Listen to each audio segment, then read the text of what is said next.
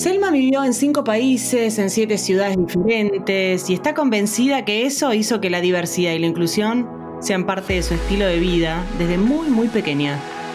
Selma se define a sí misma como esta ciudadana del mundo, ¿no? Comenzó su carrera en Nueva York, luego trabajó en Londres, en Brasil, hasta llegar a Lima, Perú. Allí ocupa el rol hoy de vicepresidenta ejecutiva de Asuntos Corporativos y Legales de Interbank y creó la Dirección de Diversidad e Inclusión del Grupo Intercorp, una posición por la que luchó cuando a sus 42 años hizo un clic en su carrera. Selma se dio cuenta de que nunca había trabajado con otras mujeres. Bienvenidos a Be One of a Kind, el podcast de Globan en el que buscamos inspirarnos a través de historias de mujeres líderes que gestionan innovación, promueven la diversidad y obviamente la inclusión. Mi nombre es Patricia Pomies, soy Chief Delivery and People Officer de Globant y voy a conversar con mujeres que se destacan por su crecimiento, su capacidad de superación, su innovación y obviamente porque se han reinventado en su vida. Vamos a conocer el detrás de escena, cómo empezaron, qué desafíos encontraron, qué las inspiró para llegar a donde están hoy. En cada reconocimiento, cada cifra, hay una historia. En este episodio, Selma Acosta Rubio.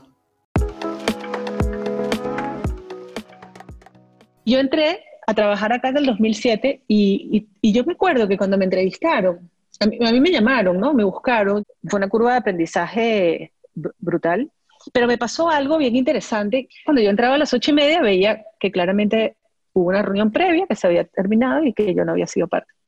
Entonces, bueno, la primera vez que pasó, normal, la segunda vez también, y la tercera vez que pasó, sí, ya me pareció un poco extraño. Entonces le pregunté al CEO, le dije, oye, yo, veo que todo el comité de gerencia, ustedes están reunidos aquí desde las siete y media. dice, sí, efectivamente, tenemos una reunión donde vemos ciertos temas y tal. Digo, oye, pero yo que soy parte del comité de gerencia, ¿no debería yo también ser parte de esa reunión? Y me dice, bueno, en verdad sí. Y yo, ajá, pero me da pena pedirte que vengas tan temprano porque tienes un hijo pequeño en aquella época del amigo Lucas, Lucas, mi hijo, tenía tres años, tres años y medio. Entonces, yo me le quedé mirando y dije, oye, o sea, te agradezco, ¿no? Además, él con mucho cariño, muy empático, pero en realidad yo creo que eso es una decisión, es mi decisión, ¿no? Sería mejor inclusive que la organización no, no necesitase que las personas estuviésemos aquí desde tan temprano. Pero bueno, en fin. Entonces, ahí obviamente comencé a venir a mis reuniones a las siete y media de la mañana y empecé a pensar en este tema. Y yo venía ya trabajando con una ONG que se llama ProMujer Internacional.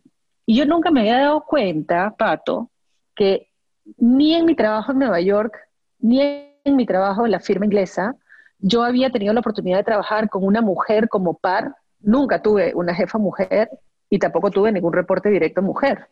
Y entonces es en Interbank donde por primera vez me doy cuenta y, había en esta mesa del comité de gerencia, había una sola mujer, aparte de mí, ¿no?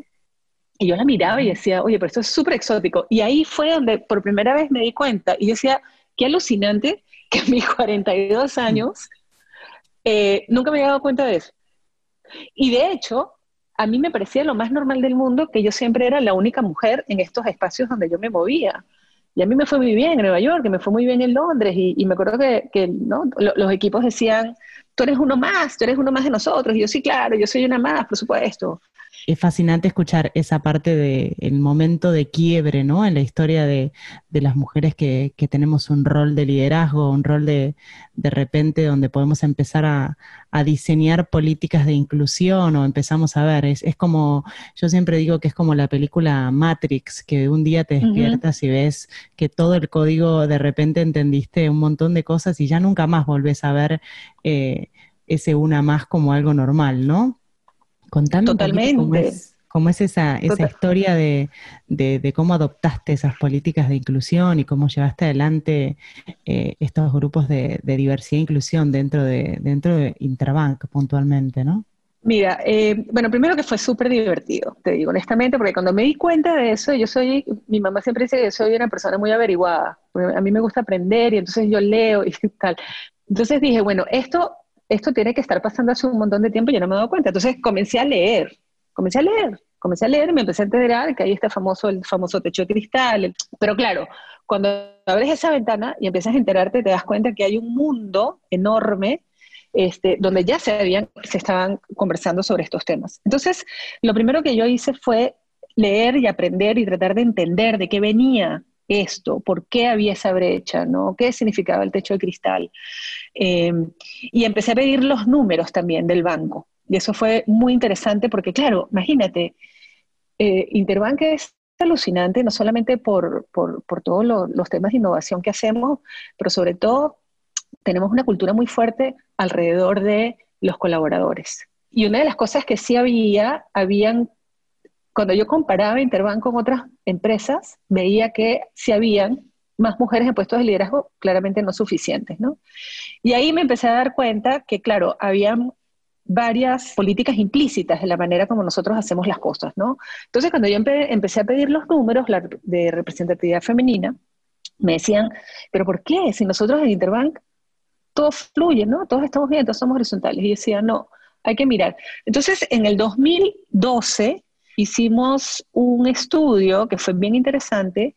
Agarramos las divisiones donde había más mujeres y luego cruzamos esas divisiones con los puestos de liderazgo, ¿no? Como para, tratar de entender, ok, no sé, si en una división tienes 80% de mujeres, tú pensarías que en los principales puestos de liderazgo vas a tener por lo menos 60, ¿no? Eh, y eso no, no, no ocurría, eso no, no, estaba ocurriendo. Dijimos, oye, no tenemos más mujeres en puestos de liderazgo porque le faltan competencias, o es por un tema de estilo de vida, o es por no tener confianza en sí mismas. Y eso fue bien interesante porque los findings, los encuentros fueron que no era por un tema de competencias, sí había un tema de estilo de vida, ¿no? Que tiene que ver mucho con la, la maternidad, el cuidar a los adultos mayores, este, obviamente el trabajo doméstico. Y había un tema de confianza en sí mismas, pero, pero no de confianza en sí mismas, sino confianza en que realmente estructuralmente se le dieran las oportunidades, tomando en consideración todos los temas de flexibilidad que las mujeres estaban esperando y que necesitaban. Entonces, eso fue bien interesante y ahí empezamos a hacer algunos pilotos. Y claro, yo, yo seguía hablando de este tema y me decían, no, y era como que, bueno, esta Selma, ¿no? Con su tema accesorio, además, déjame decirte que, o sea, mi, mi, función, yo en aquel momento era General Counsel y lideraba el, los temas legales. Hoy en día también tengo asuntos corporativos, comunidad, eh, perdón, comunicación y sostenibilidad. Pero en aquel momento el tema de diversidad no era parte de, de mi rollo. Y lo otro que empecé a hacer, porque dije, bueno, si yo quiero que me hagan caso dentro de la organización, yo voy a hacer ruido afuera también. Entonces, como ya yo tenía un poco de legitimidad en relación a estos temas de empoderamiento femenino, empecé a hablar fuera de la organización también. Entonces empecé a participar en paneles, empecé a escribir sobre este tema, empecé a, buscar otras personas que también tenían estos intereses para, para poder este, aprender juntos. Porque esa es la otra cosa. Hay mucha gente que piensa que el cambio lo puedes hacer tú solo, pero eso no es cierto. Esto es colectivo. Entonces, una de las cosas que hicimos, o que, yo hice, fue un poco juntarme con personas que estaban también mirando estos temas y empezar a generar un poco más de ruido, ¿no? Eso fue bien interesante. Armamos una organización que se llama Women in the Legal Profession, que éramos 10, que es para empoderar a las mujeres abogadas eh, en puestos de liderazgo. La situación de los estudios abogados es así medio precaria. Y hoy en día somos más de 1.200, tenemos, hemos ganado premios de diversidad e inclusión por prácticas y guías que hemos, que hemos publicado y tenemos varias iniciativas. Eso también fue interesante porque la propia organización dentro del banco, que también ya yo tenía, yo empecé a hablar con las personas, con algunos equipos de recursos humanos, con algunas personas claves dentro de la organización y empezamos a hacer pequeños pilotos, pero todavía no había el buy-in 100% de, digamos, todo el leadership team, ¿no? Interesantísimo lo que contás, ¿no? De esta, esta red que se va armando no solamente entre mujeres, sino entre empresas, la sociedad civil, eh, un poco del ruido que uno genere en, la sociedad en sí misma, hablando de los temas, poniendo la agenda, seteando agendas, tiene también que ver con esta responsabilidad que hablábamos antes, ¿no? De, de tomar un rol de liderazgo. Pero en ese momento todavía éramos un movimiento.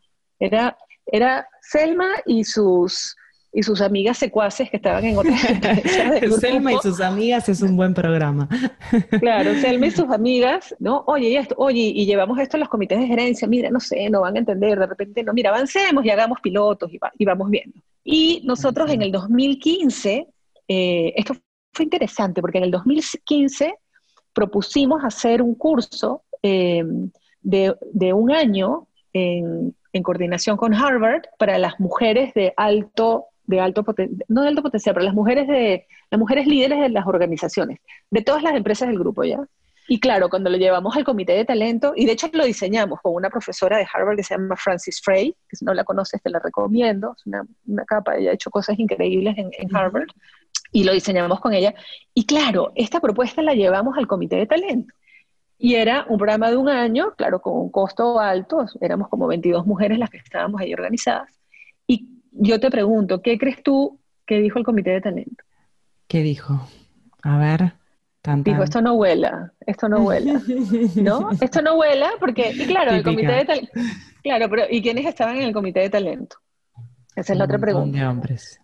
Obviamente. Entonces, y, y después vamos a regresar a eso. Sí, vamos a regresar a eso. Este era el comité de talento corporativo, porque en verdad ellos no entendían de qué iba este tema, ¿no? Entonces, de hecho yo me acuerdo que mi, en aquel entonces eh, mi CEO, que, sigue siendo mi CEO actual, antes de ir a la reunión viene con un papel y me dice, aquí tengo la descripción de lo que quieres presentar, entonces dime, hazme un, hazme un, briefing para, para yo sustentar lo tuyo. Entonces yo le decía, bueno, sería mejor que yo fuera y sustentara, ¿no? No, no, sí, pero no, dime y yo voy, ya. Entonces, y feliz se fue, sustentó, pero bueno, el pobre no, no pudo y dijeron, ¿qué? Ese montón de dinero para capacitar. Pero si aquí en el grupo no tenemos un problema. Entonces, claro, a mí tú me dices no, y es así como que si me dieras un Red Bull. Es como que perfecto, no. Vamos a ver cómo solucionamos este tema. Yo tenía una reunión con Carlos Rodríguez Pastor, que es el presidente del directorio de Intercorp, accionista mayoritario. Y tuve mi reunión con él y estábamos hablando de temas del directorio y, en fin, temas del... Y entonces, al final de la reunión, cuando ya yo me iba, Carlos me dice, oye, Selma, cuéntame un poquito de qué va este tema de mujeres. Entonces le digo, ¿de qué cosa me estás hablando? Me dice, es que he visto unas declaraciones tuyas en el comercio, y yo no lo había visto, el comercio es un diario de circulación nacional, He visto unas declaraciones tuyas en el comercio digital donde tú dices que el problema con las empresas latinoamericanas, y especialmente las peruanas, es que los roles de liderazgo están diseñados alrededor de estereotipos masculinos. Entonces, claro, ese era el headline y, además yo después decía una serie de cosas, ¿no? Entonces, claro, imagínate, este es el presidente del directorio, me hace esa pregunta, me le quedo mirando y le digo, bueno, ¿en serio quieres saber? Y él se mata de la risa y me dice, sí, claro, cuéntame, porque yo sé de mi tú y estas cosas, pero ¿qué, es, qué está pasando en Perú? Entonces le dije, bueno, mira, déjame explicarte. Y entonces le empiezo a contar, Pato, todo lo que te he contado desde el 2006, 2012, 2014. Y le dije, y más recientemente hay este tema que hemos hecho en el Talent Diversity Board de la Victoria, pero no tuvo tracción y tal. Me dice, no, no, no, no, no, tú me tienes que contar más de esto porque esto no puede ser. Y luego durante el 2018 yo he trabajado muy de la mano con Carlos Rodríguez Pastor para justamente diseñar las cosas que queríamos. Y una de las cosas que fue que fue súper fue que hicimos un grupo de mujeres, 26 mujeres entre de las diferentes empresas del grupo, todas entre los 28 y los 38 años, ¿no? Y eso fue muy interesante porque hicimos una sesión con Carlos en una mesa, una plenaria, ellas más, más Carlos, les pedimos que contestaran varias preguntas utilizando la, una, la herramienta de esta Slido y una vez que las respuestas iban saliendo, Carlos las iba leyendo, ¿no? Entonces las preguntas eran tipo, ¿cómo definirías el perfil del líder de Intercorp? ¿Alguna vez has tenido que adaptar algo en ti para encajar en tu entorno profesional? ¿Cómo te adaptaste? ¿Cuáles han sido los principales retos que has afrontado? ¿Cómo Intercorp te puede ayudar a ser una mejor líder? Qué podemos hacer para que existan más mujeres líderes en el grupo. Y fue una discusión brutal porque, claro, Carlos iba leyendo las respuestas y él te dice, yo jamás había estado en un ambiente donde yo era el único hombre, ¿no? Obviamente, para empezar. Pero además las respuestas eran muy reveladoras en cuanto a lo que, a lo, a lo que ellas pensaban. Y ahí Carlos nos invitó como grupo, dijo, háganme una propuesta. Entonces Carlos, en diciembre del 2018, agarré y dice, bueno, pero a ver, para hacer esto hay que poner, las empresas tienen que entender que, esto es una política, es un lineamiento, es, es estratégico. Y ahí es donde él anuncia el cargo de directora de diversidad, equidad e inclusión de Intercorp. Le dijimos a todas las empresas del grupo, todos los directorios de las 30 empresas tienen que aprobar una política de diversidad, equidad e inclusión en estos términos. Para que tengas una idea, en el 2017 nada más tres empresas de las 30 empresas tenían estos sets de políticas, comité y planeamiento. Hoy en día, a octubre, estamos en niveles de 90%.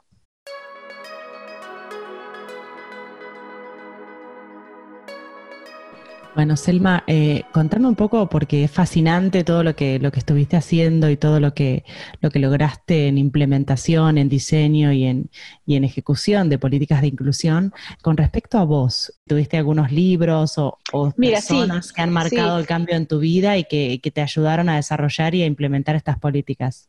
Yo he estado en mi adolescencia con mis hermanos muy cercanos.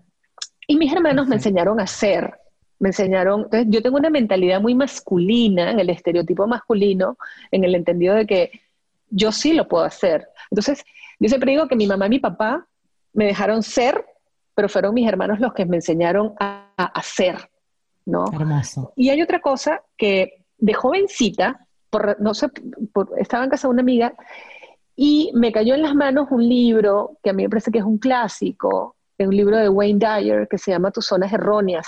No sé si has tenido oportunidad de leértelo, pero es un libro que tiene mil años. Y yo a mis 13, 14 años me leí eso y yo dije, esto me hace todo el sentido del mundo, ¿no? De, o sea, tú a, esa edad entender tu entorno no te define. Es, un, es, un, es algo más que está allí, pero, pero tú lo tomas o lo dejas. No necesariamente te define, ¿no? Y, lo, y, lo, que la gente piense de ti, claro, y, y, como que ese principio de realidad de que tú eres dueño de tu propio ser, entonces yo ahí empecé a explorar mucho la selma interna, ¿ya? Este, quién soy realmente. O sea, a mí me gusta mucho moverme en el espacio de mi autenticidad. Yo me di cuenta que cuando yo me salgo de ese espacio de autenticidad, pucha, me, siento incómoda, ¿sabes? Como si tuviera una camisa de fuerza, como que me, pica el cuerpo, me, da como... Está muy bien, es, son los, los momentos donde uno más auténtico se siente, donde mayor libertad tiene, ¿no? O sea, donde mayor capacidad y creatividad y, y, creo que de eso se trata estos roles de, de liderazgo que tenemos, ¿no? De poder entender que en el lugar donde estamos somos, somos auténticas, somos protagonistas y tenemos una responsabilidad también de, generar un colectivo, ¿no? Y de hecho, qué bonito que digas eso, porque yo creo que a veces lo que falta es, oye, regresa a tu source, o sea, a tu origen, tu, tu instinto, esa intuición que la tomamos a veces por, sabes, que no le hacemos mucho caso porque estamos más preocupados en qué es lo que el, el resto, el resto piensa y tal. El tener ese espacio privado de autorreconocimiento de dónde estamos y quién tú eres y moverte en esa autenticidad, en ese espacio es donde te permite conectarte al resto. Y ahí es donde tú movilizas. Porque si cuando tú no te conectas con, con esa como que fuerza interna, lo que termina ocurriendo es que vives más bien en un espacio de miedo, de angustia, del logro, del famoso éxito este de, tener cosas materiales. Y eso, eso, no, eso no moviliza, eso no conecta. Pero cuando tú estás en tu, en tu ser interno, y por eso es que yo a todas las mujeres, a todo el mundo en realidad, le digo, escúchame, tienes que aprender a meditar, tienes que hacer mindfulness, tienes que, aprender a reflexionar. Bueno, cada uno tiene un camino distinto, pero, pero el, el objetivo es ese. Sí, ser conscientes, ¿no? Ser consciente del lugar que uno tiene, del, de la profesión, de la personalidad, de estar, estar contento en, su propio hábitat. Claro, y, tener esa conciencia de que lo que pasa contigo, pasa conmigo. ¿Me entiendes? Exacto. O sea, yo estoy aquí para servirte a ti, porque lo que pasa contigo, pasa conmigo.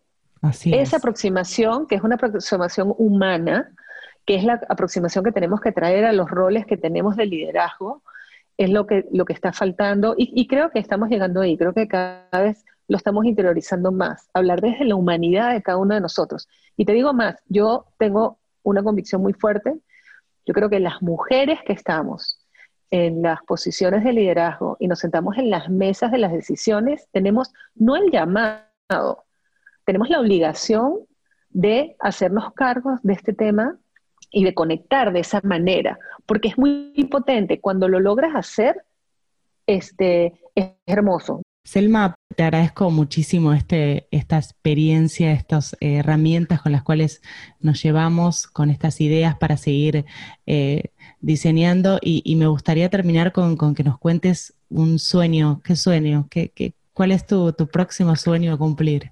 Oye, esa es una excelente pregunta. Mira, mi próximo sueño es, es ver cómo los 80.000 colaboradores de, de Intercorp se empiezan a hacer cargo para que Perú sea un país mucho más inclusivo.